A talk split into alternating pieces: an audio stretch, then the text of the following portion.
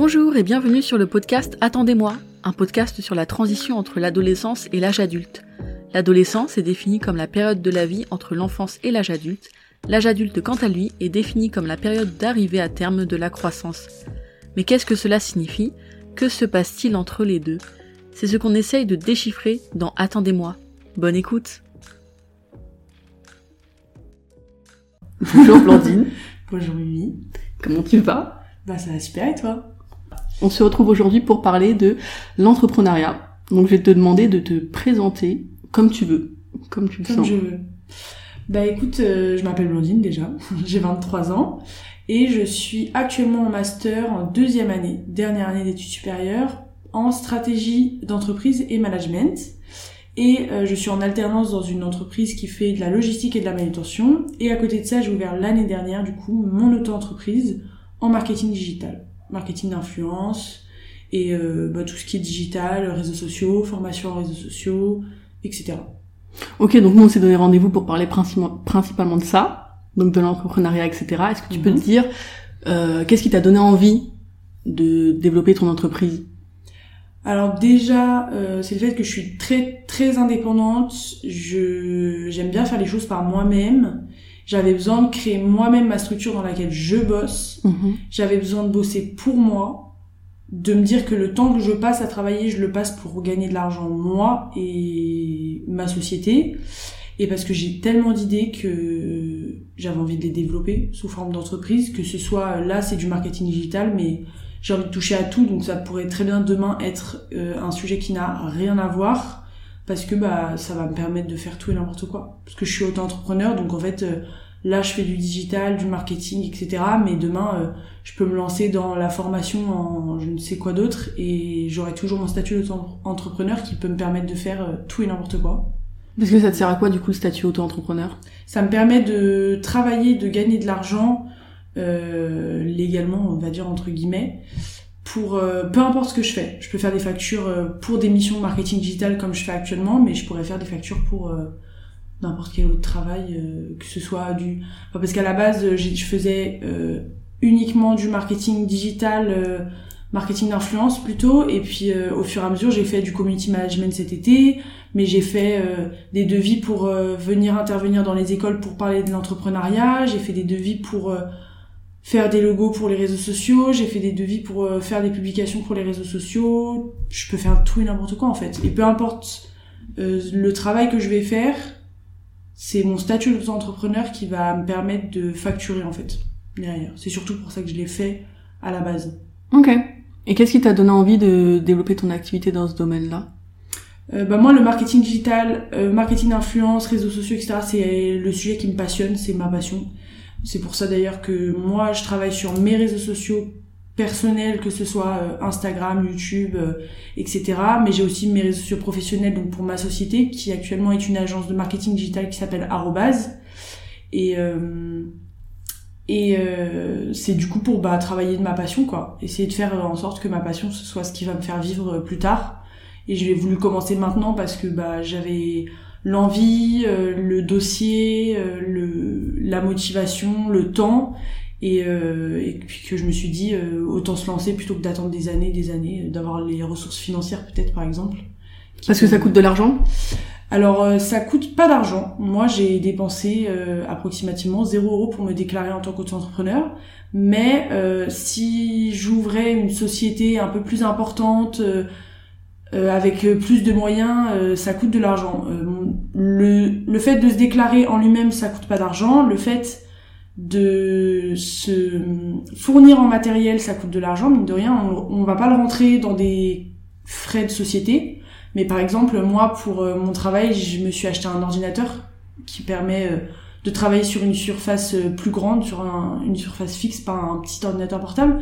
Et ça, c'est un coût que moi j'ai fait parce que ça, c'est un coup que moi j'ai fait avec mon compte personnel, d'a- à la banque perso, quoi. Mais c'est un coup pour mon entreprise parce que c'est cet ordinateur-là qui va me permettre de mieux bosser pour présenter à mes clients des des rendus beaucoup plus qualitatifs, quoi, que sur un petit ordinateur. Donc ça c'est un coût. Si on a un téléphone professionnel, c'est un coût mine de rien. Par exemple, euh, des personnes qui voudraient se lancer euh, dans la vente, euh, avoir une imprimante pour les factures, avoir une imprimante pour n'importe quoi, ça coûte de l'argent. Et en fait, c'est plein de petites choses comme ça où on se dit que c'est nous qui les payons, donc on se rend pas compte, mais en fait, c'est un coût d'entreprise, quoi. Et ça, ça coûte, ça, ça rentre dans ce que ça te coûte de devenir auto-entrepreneur.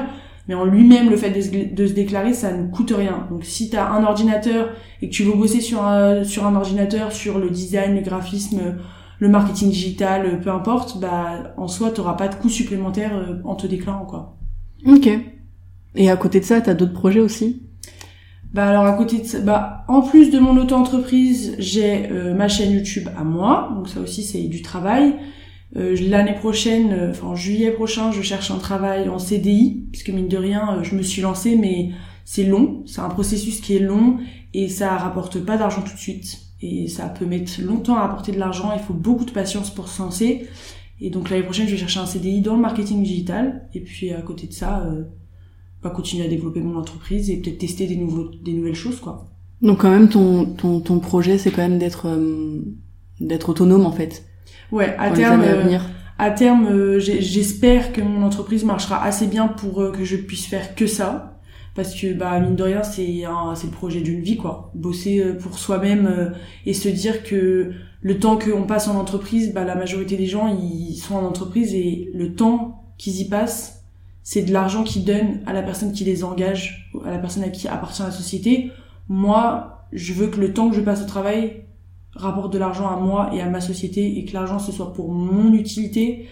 Et, euh, c'est un investissement en vrai, c'est investir sur soi-même et pas investir sur l'entreprise de quelqu'un d'autre. Après, moi, c'est un choix personnel et je peux totalement comprendre qu'il y a des gens qui préfèrent euh, investir sur une entreprise dans laquelle ils croient que ce soit euh, en arrivant euh, à un petit poste, à un plus gros poste, peu importe, à une alternance ou pas.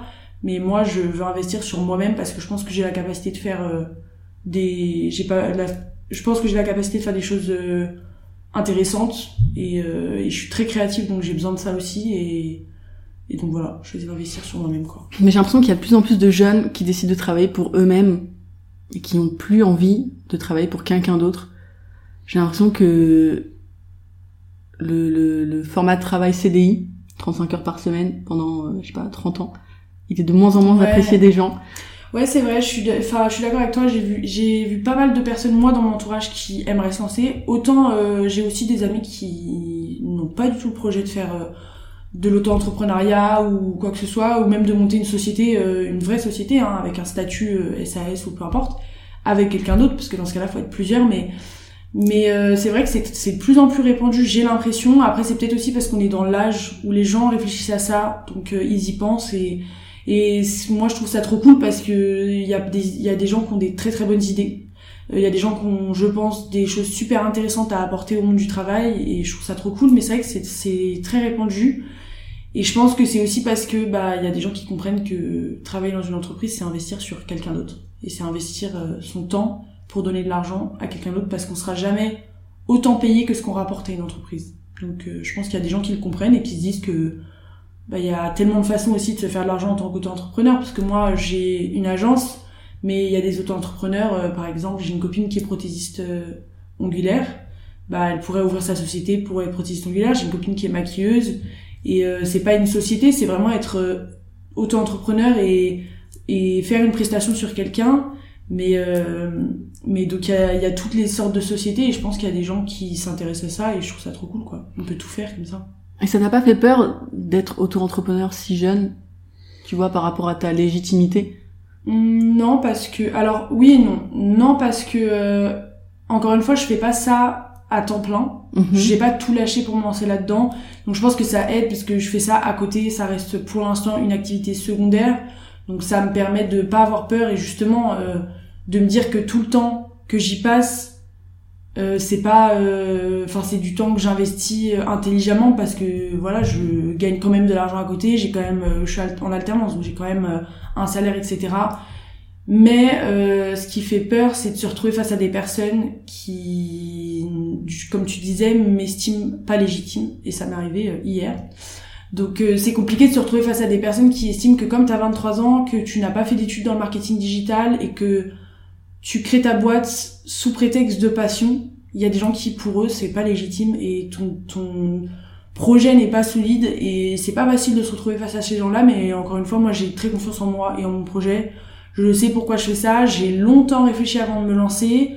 C'est pas un coup de tête, c'est pas euh, un caprice soudain de je veux un statut d'entrepreneur, je veux ouvrir ma boîte et je sais pas dans quoi je me lance. C'est c'est vraiment une passion et je pense que j'ai les capacités pour le faire. Mais ça peut être très dur pour des personnes qui seraient peut-être pas complètement sûres d'elles-mêmes ou qui ont parfois du mal à avoir confiance en elles, en leur travail, etc. Je pense que ça peut être compliqué, mais il faut se faire confiance. En vrai, si tu sens que c'est pour toi, bah c'est que c'est pour toi. Et au pire, moi je le fais très jeune et c'est pour ça que je, enfin, moi je suis pour tenter de le faire jeune parce que c'est quelque chose qui coûte pas d'argent. Les seuls, le seul argent que ça te coûte, c'est quand tu déclares tes chiffres d'affaires, tu payes euh, une taxe et des impôts. Mais ça, euh, voilà, faut toucher déjà un certain seuil pour avoir les impôts. Mais donc il y a ça et euh, et ça te coûte pas d'argent. Donc je conseille de le faire jeune comme ça. Si tu rates, bah c'est pas grave. Tu rates, bah tant pis. T'as un statut d'auto-entrepreneur, mais si tu gagnes zéro, tu payes zéro. Donc t'as rien à perdre à te lancer, t'as rien à perdre à tenter. Si ça marche pas, bah c'est pas grave.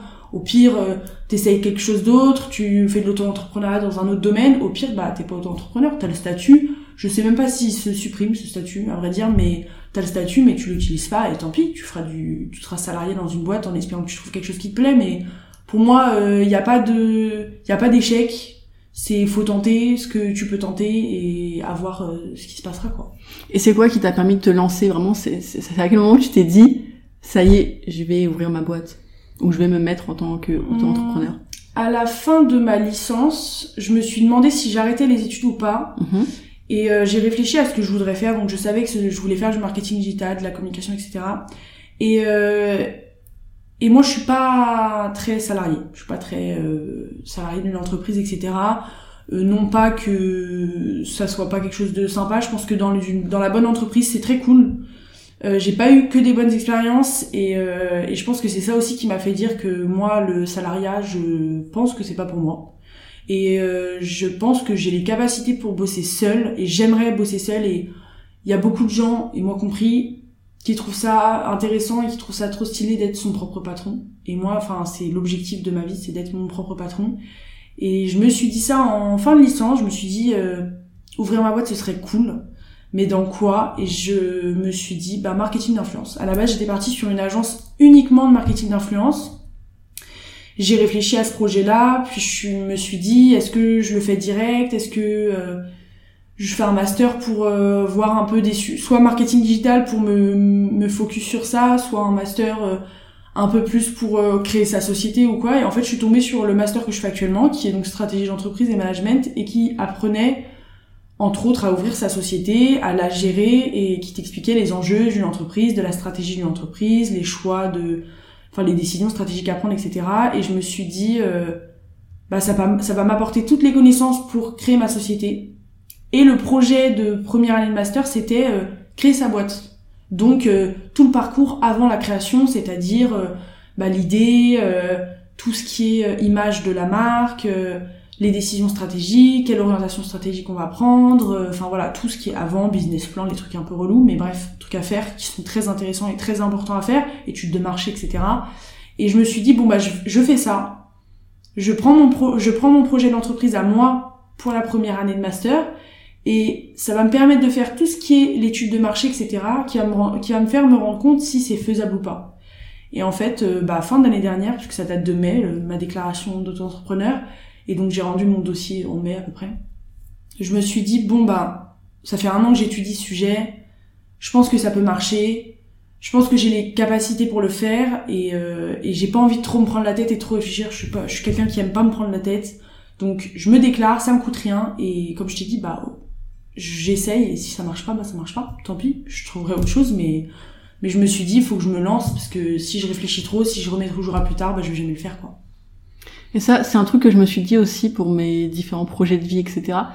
C'est que si tu, si tu te lances pas maintenant, tu le feras jamais. Ah ouais, pour moi c'est quand on a une idée, faut y aller. Et j'ai, ça a été la même chose. Alors ma chaîne YouTube c'est différent parce que j'en voulais une depuis que j'étais au collège, je pense. J'en ai eu une au collège qui était un peu honteuse, mais c'est pas grave. ça nous arrive à tous. J'en ai une au collège qui aurait pu marcher, je pense, si j'avais été plus rigoureuse là-dedans.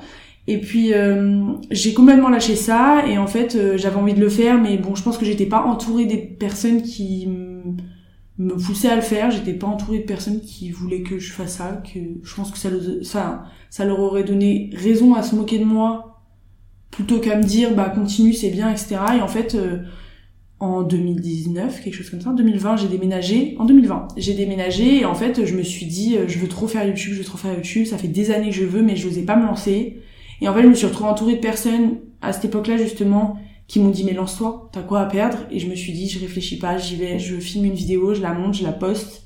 Si ça marche, tant mieux. Si ça marche pas, tant pis. Et là, je poste des vidéos depuis, euh, pas forcément régulièrement, même si là depuis début d'année 2023, j'essaye d'être régulière.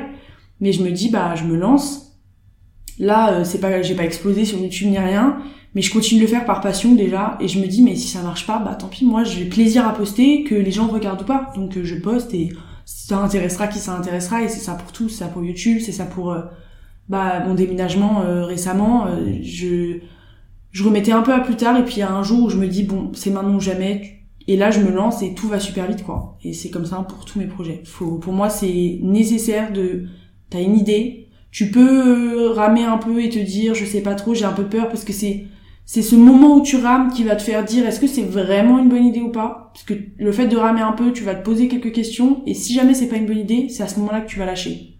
Mais si tu rames tu rames tu rames et que tu vois ça dure et que tu penses encore à le faire et que tu te dis encore c'est je veux bah ça y est faut plus réfléchir il faut y aller quoi.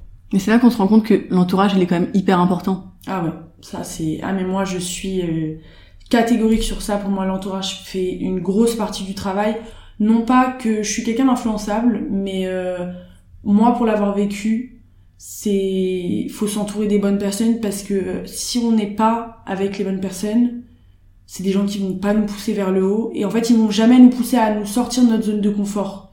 Et à l'époque j'avais un groupe d'amis qui était, je pense, pas sain actuellement avec le recul et euh, qui n'étaient pas, je pense, les bonnes personnes pour moi et qui m'ont jamais poussé à faire toutes les idées que j'avais de projets qui m'ont jamais poussé à les faire.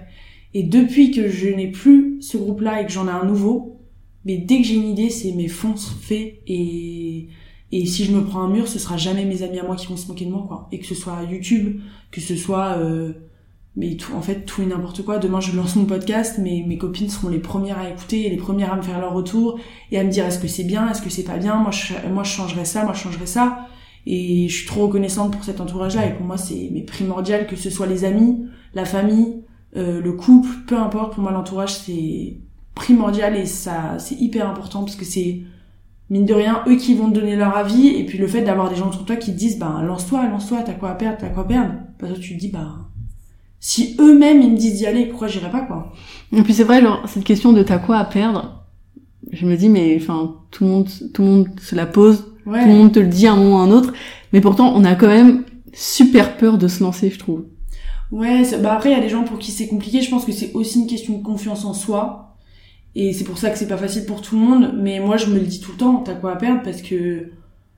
Après, si évidemment il y a de l'argent, s'il y a des milliers à... Si ma société, en l'ouvrant, j'avais des milliers à perdre, j'aurais réfléchi à 46 fois. Pas, pas à une ou deux.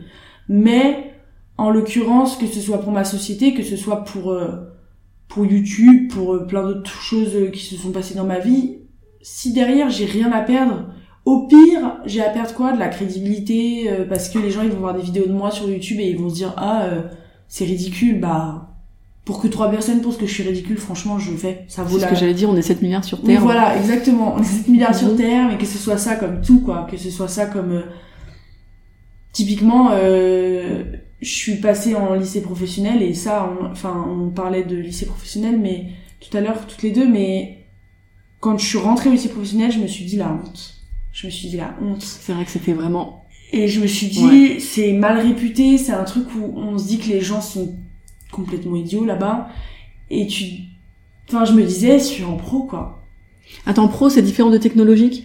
Ouais, en gros, euh, t'as lycée général, lycée technologique, donc STMG, etc., et lycée pro. Donc moi, je suis rentrée en pro en seconde et euh, et en fait, euh, je suis rentrée en pro, mais déjà, euh, on m'a dit d'aller là-bas un peu par défaut parce que selon eux, j'avais pas les capacités de faire une générale et avec le recul, je pense que j'aurais eu la capacité. C'est juste que j'avais perdu l'envie d'aller à l'école. Et c'est, je suis allée en pro en me disant, qu'est-ce que je fais là? Enfin, la honte.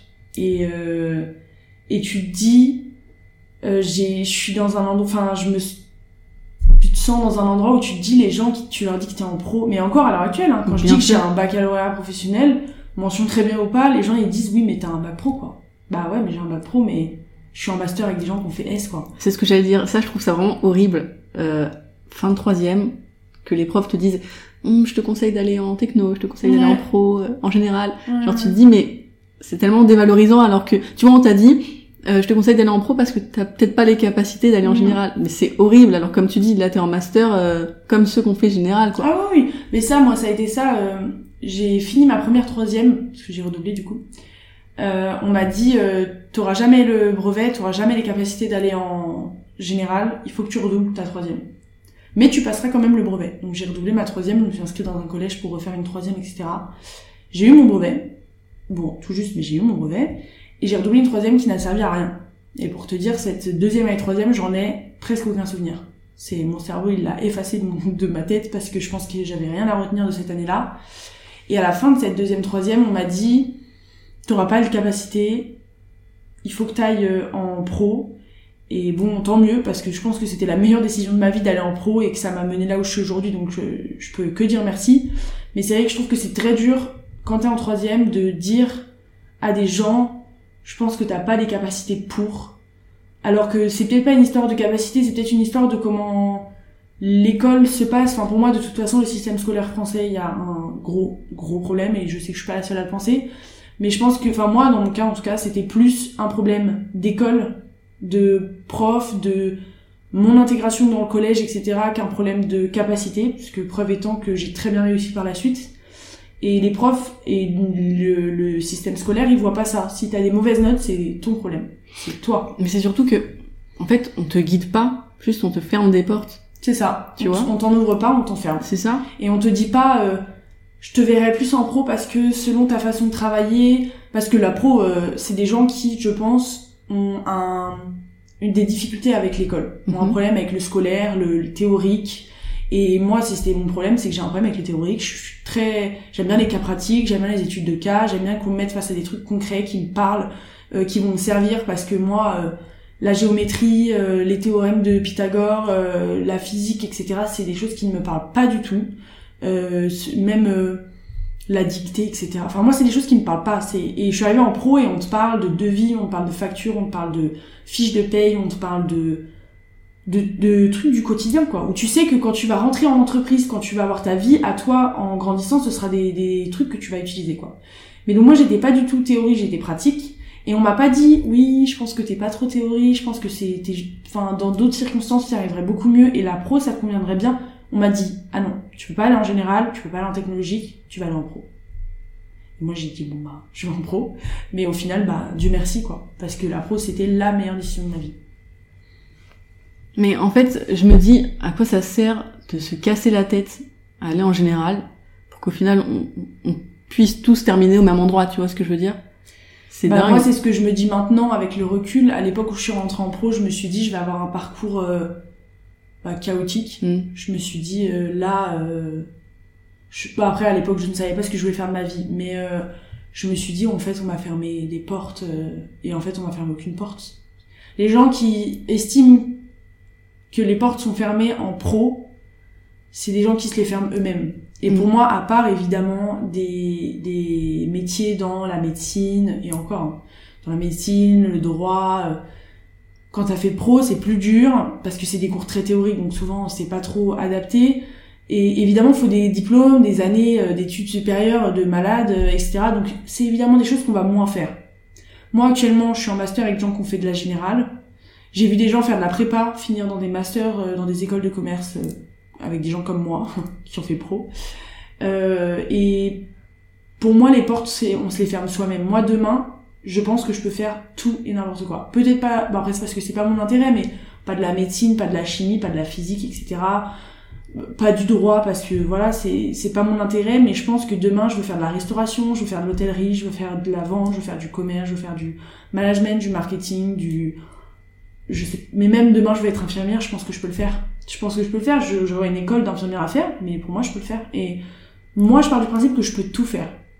Et les gens qui sortent de pro en se disant non mais je peux pas faire ça, mais je peux pas trop aller dans des prépas, je peux pas aller dans des BTS. Pour moi c'est se fermer les portes sur Et qu'est-ce qui, enfin, comment t'as développé cette mentalité là Parce que comme tu dis en fait, les gens qui sont en pro euh, pensent que tel chemin Mmh. leur est dédié, etc. Après le problème, enfin le problème c'est que les gens ils pensent comme ça parce que on les laisse penser ça, on leur ferme les, les portes et c'est pour ça que moi je j'aimerais vraiment pouvoir intervenir dans les écoles, notamment les lycées professionnels, pour leur faire comprendre que c'est pas parce que t'es en pro que tu peux rien faire de ta vie.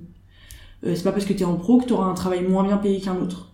Parce que en fait, si tu veux, tu peux. Et même si ça va te demander du, de la patience, ça va demander du travail, tu peux pas, t'auras pas les choses en claquant des doigts parce que peut-être que t'as plus de difficultés à être à l'école, donc t'auras besoin de plus travailler. Mais euh, le problème, c'est que le système fait que en fait les gens pensent que pro égale euh, salaire moins bien, euh, métier moins bien, etc. Moi, j'ai, je saurais même pas te dire comment j'ai développé ça. C'est un travail euh, sur des années et des années, puisque moi, j'ai, j'ai quelqu'un qui avait pas confiance en elle. Je pense que il y a quelques années de ça, je t'aurais dit que j'étais capa- incapable de faire quoi que ce soit, que j'allais faire un métier nul toute ma vie, que mais en fait, c'est le travail du, d'une vie, en vrai. C'est le travail de confiance en soi. Pour moi, c'est, c'est primordial.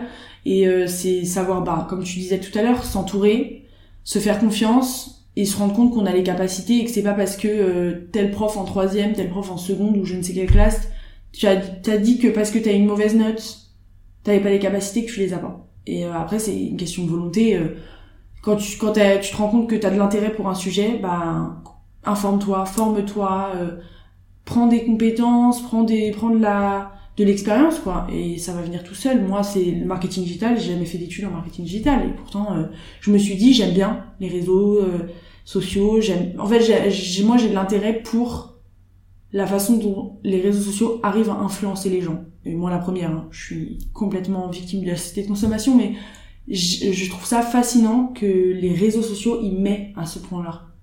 Et moi, c'est ça qui m'intéresse et c'est ce le travail qu'il y a derrière.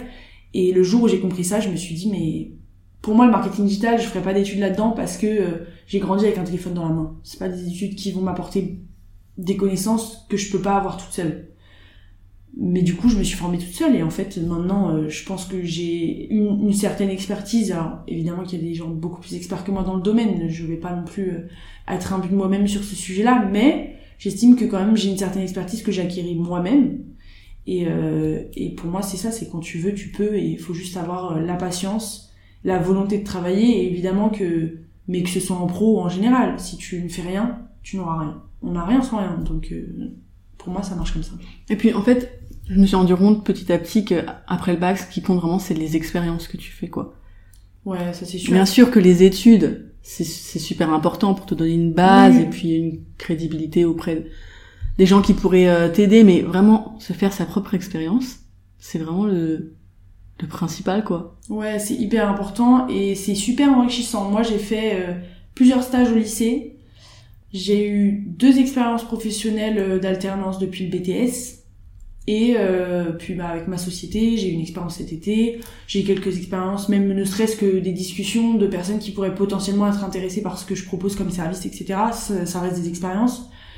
Et c'est hyper enrichissant. C'est ça qui te fait grandir. Qui, bah, c'est ça aussi qui te donne de la confiance en toi professionnelle. Bah typiquement, je suis euh, actuellement dans une euh, boîte pour mon alternance. Quand je suis arrivée, j'étais euh, mais complètement euh, pétrifiée à l'idée de d'échanger avec des personnes plus âgées que moi. J'en parlais tout à l'heure avec une copine, mais moi ma terreur dans ma vie, c'est d'avoir l'air bête. Et quand tu n'as pas eu d'expérience professionnelle et que t'es quelqu'un qui rentre dans une nouvelle entreprise, ou même euh, moi qui en avais eu, hein, tu te retrouves toi, jeune, face à des gens qui ont 10, 15, 20, 30, 40 ans plus que toi. Et c'est des gens avec qui tu dois parler normalement. Et, euh, et les expériences comme ça, ça t'enrichit parce que tu rencontres des gens qui ont tous les âges, qui ont déjà eu des expériences de malades parfois, qui ont des... Tout le monde a des choses à t'apprendre. Pas forcément euh, positives, entre guillemets. On peut pas apprécier tout le monde, tout le monde n'a pas de bonnes choses à nous apporter, mais les gens ont tous un truc à nous apporter, ne serait-ce qu'une leçon euh, sur quelque chose de négatif ou quoi que ce soit. Et pour moi, c'est hyper enrichissant. Et de toute façon, sur le CV, ce qui compte le plus, ce sera toujours les expériences professionnelles. Ce sera pas tellement les diplômes, parce que tu peux avoir, je pourrais avoir actuellement un diplôme en stratégie d'entreprise, mais avoir euh, 5 ans d'expérience dans le marketing digital. Est-ce qu'une société va regarder si je cherche dans le marketing digital c'est mes 5 ans d'expérience en marketing digital. Si évidemment euh, la société c'est de je sais pas moi de la cybersécurité, mais moi j'ai fait du marketing digital et euh, de la stratégie d'entreprise, ils vont se dire bon bah euh, ma grande malade t'es sympa mais, voilà sois sacrément motivé parce que voilà t'as pas grand chose mais mais pour moi c'est c'est super intéressant et c'est plus enrichissant l'argent plus que l'école quoi parce que bah après ça dépend. Parce que l'école de commerce on reçoit beaucoup d'intervenants moi qui suis en école de commerce qui mais du coup en fait ont des expériences pro de malades souvent sont euh, auto-entrepreneurs dirigeants d'une société ou quoi. Et eux ils ont plein de choses à t'apprendre parce que bah ils gèrent des boîtes entières quoi. Des gens euh, des et puis ils ont réussi. Leur société a réussi. Et ils sont là pour t'en parler. Et ça aussi c'est super enrichissant. Mais pour moi euh, le monde professionnel est super enrichissant que ce soit personnellement ou professionnellement. Et ça c'est c'est le plus important sur le CV de toute façon et pour euh, finir cette discussion Qu'est-ce que tu aurais aimé qu'on te dise dans tes moments de doute? Dans mes moments de doute euh, concernant l'école, je pense que j'aurais aimé qu'on me dise que déjà la pro euh, c'était pas un c'était pas un endroit où on met les gens qui qu'on sait pas où mettre. Que ça avait plein de choses à m'apporter. Je pense que j'aurais surtout aimé qu'on me dise que j'avais les capacités. Parce que moi, ce que j'ai longtemps cru, c'est que j'avais pas les capacités, que j'avais un problème, que j'allais rien faire de ma vie. Donc j'aurais aimé qu'on me dise ça. Et euh, par rapport à ma société, euh, parce que des moments doute j'en ai encore, hein, euh, moi je me le dis moi-même, mais bon c'est pas toujours facile à, enfin facile à entendre, mais j'aime qu'on me dit, enfin j'aime me dire à moi, bah encore une fois que j'ai les capacités et puis que j'ai rien à perdre et qu'on a rien sans rien. Voilà. On n'a rien sans rien. Exactement. Magnifique phrase pour, clore euh, ce deuxième épisode de podcast et ce premier épisode avec un invité. Et j'étais très contente de faire ce premier épisode avec un invité avec toi, Plantine. Bah ouais, c'était trop bien. Merci beaucoup. Bah, merci à toi. Pour te retrouver, où est-ce qu'il faut aller? Sur quel site? Quel euh, compte Insta? Alors sur Instagram, c'est euh, Blandine DPT. Euh, sur YouTube, pareil. Et sur LinkedIn, pareil. Super. Ben merci beaucoup. Bah de rien. Merci à toi. Si ce podcast vous a plu, n'hésitez pas à le liker, le partager, le commenter, laisser un avis. Et je vous dis à très bientôt pour un prochain épisode. Merci.